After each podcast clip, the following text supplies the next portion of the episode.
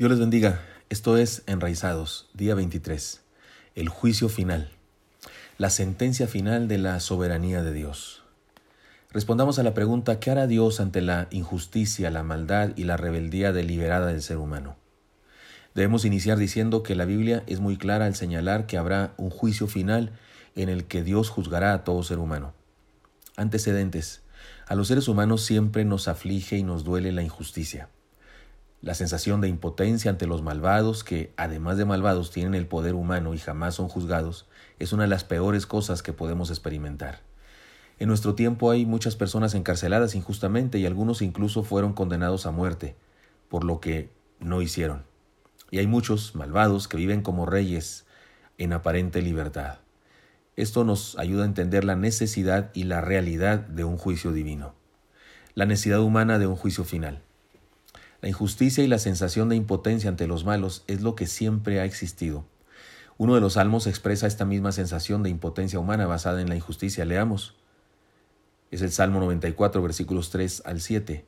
¿Hasta cuándo los impíos, hasta cuándo, oh Jehová, se gozarán los impíos? ¿Hasta cuándo pronunciarán, hablarán cosas duras y se vanagloriarán todos los que hacen iniquidad? A tu pueblo, oh Jehová, quebrantan, y a tu heredad afligen a la viuda y al extranjero matan, y a los huérfanos quitan la vida.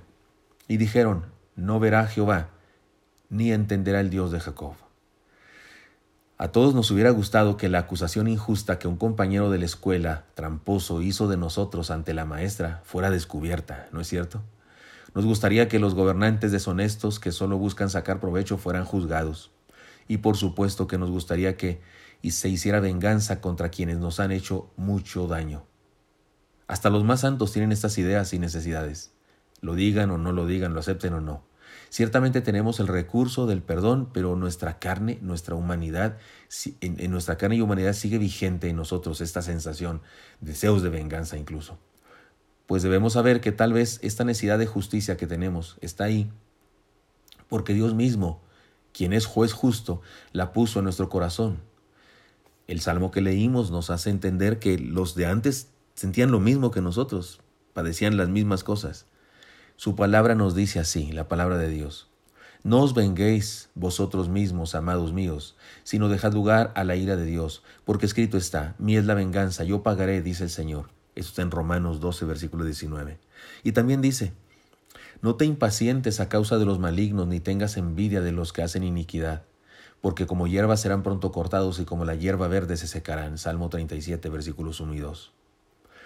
Podemos decir que la injusticia, perdón, podemos decir que la justicia de Dios, su carácter perfecto en santidad y su ley, hace indispensable su intervención en un juicio final.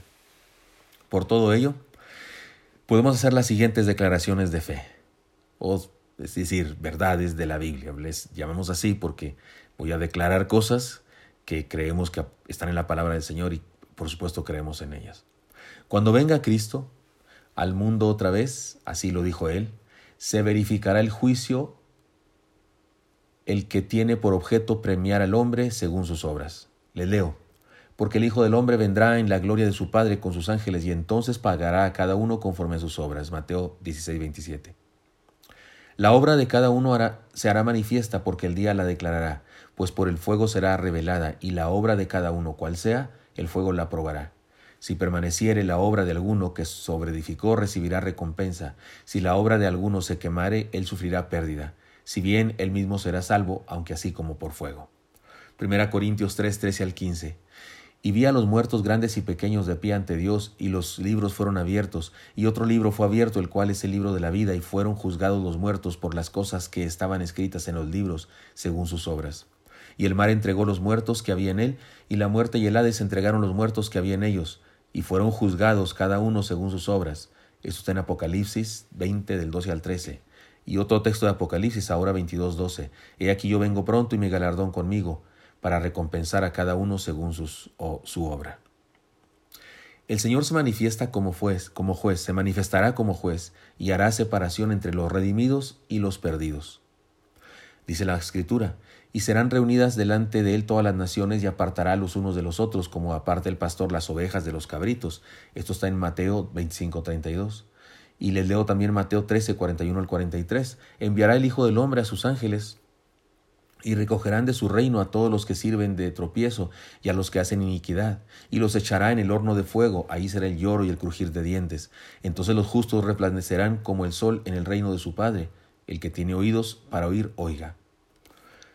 Y otro texto, Judas 1.15, para hacer juicio contra todos y dejad convictos a todos los impíos de todas sus obras impías que han hecho impíamente, y de todas las cosas duras que los pecadores impíos han hablado contra él.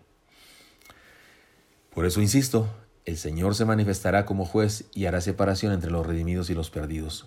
Otra declaración, será un juicio en el que todos estarán presentes. Dice la Escritura en Mateo 25:31, cuando el Hijo del Hombre venga en su gloria con todos los ángeles con él, entonces sentará en el trono, en su trono de gloria. Y dice, sé que ya leímos ese texto, pero aquí apoyaba una vez más esta idea. Y según a los Corintios 5 días dice, porque es necesario que todos nosotros comparezcamos ante el tribunal de Cristo para que cada uno reciba según lo que haya hecho mientras estaba en el cuerpo, sea bueno o sea malo. Y Romanos 14 días dice, pero tú, ¿por qué juzgas a tu hermano? O tú también, ¿por qué menosprecias a tu hermano? Porque todos compareceremos ante el tribunal de Cristo. Así es que sí, Será un juicio en el que todos estaremos presentes. Otra verdad, de este juicio cada cual irá a su respectivo lugar.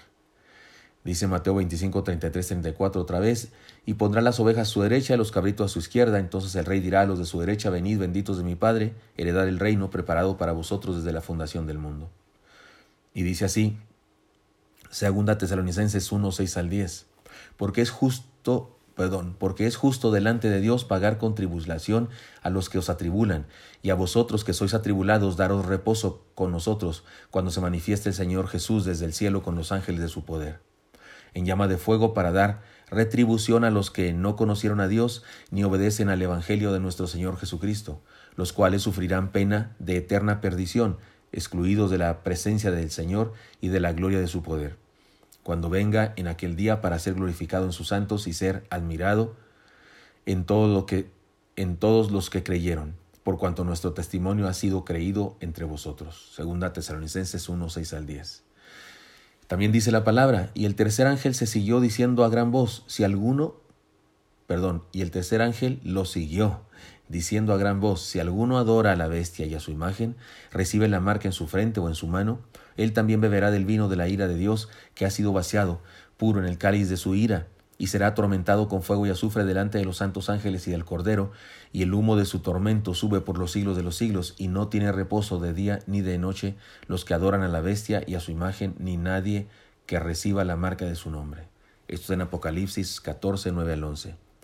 Y el mar entregó los muertos que había en él, y la muerte y el Hades entregaron los muertos que había en ellos, y fueron juzgados cada uno según sus obras y la muerte y el Hades fueron lanzados al fuego de al lago de fuego. Esta es la muerte segunda, y el que no es hallado inscrito en el libro de la vida fue lanzado al lago de fuego. Apocalipsis 20, 13 al 15. Aquellos que hemos sido redimidos, bueno, esta es, esta es la, la declaración. De este juicio, cada cual irá a su respectivo lugar. Pero algo más que decir, aquellos que hemos sido redimidos, seremos juzgados con la investidura de Cristo en nosotros. Romanos 6:23 dice, anulando el acta de los decretos que había contra nosotros, que nos era contraria, quitándola de en medio y clavándola en la cruz. Dije Romanos, pero perdón, es Colosenses 2:14. Él anuló el acta que decía culpable. Así es que sí seremos juzgados, pero a través de Cristo y seremos declarados inocentes. Conclusión. Indefectiblemente habrá un juicio final para todo ser humano. No sabemos ni hace falta que sepamos las condiciones, circunstancias, tiempos exactos de este evento, pero Dios ha querido revelarnos que juzgará a todos y que hará justicia a su pueblo.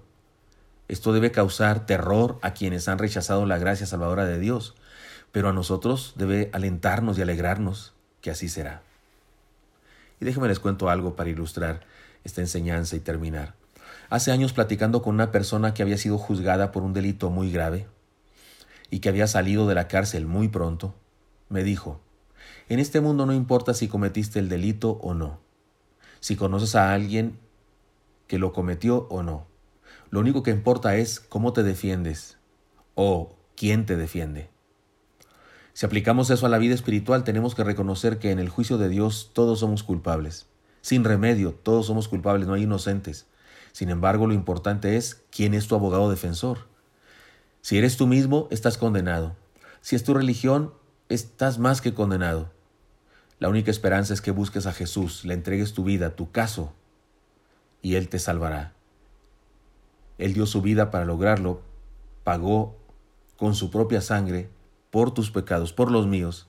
Así es que es la única manera de encontrar redención a pesar de, de quién somos.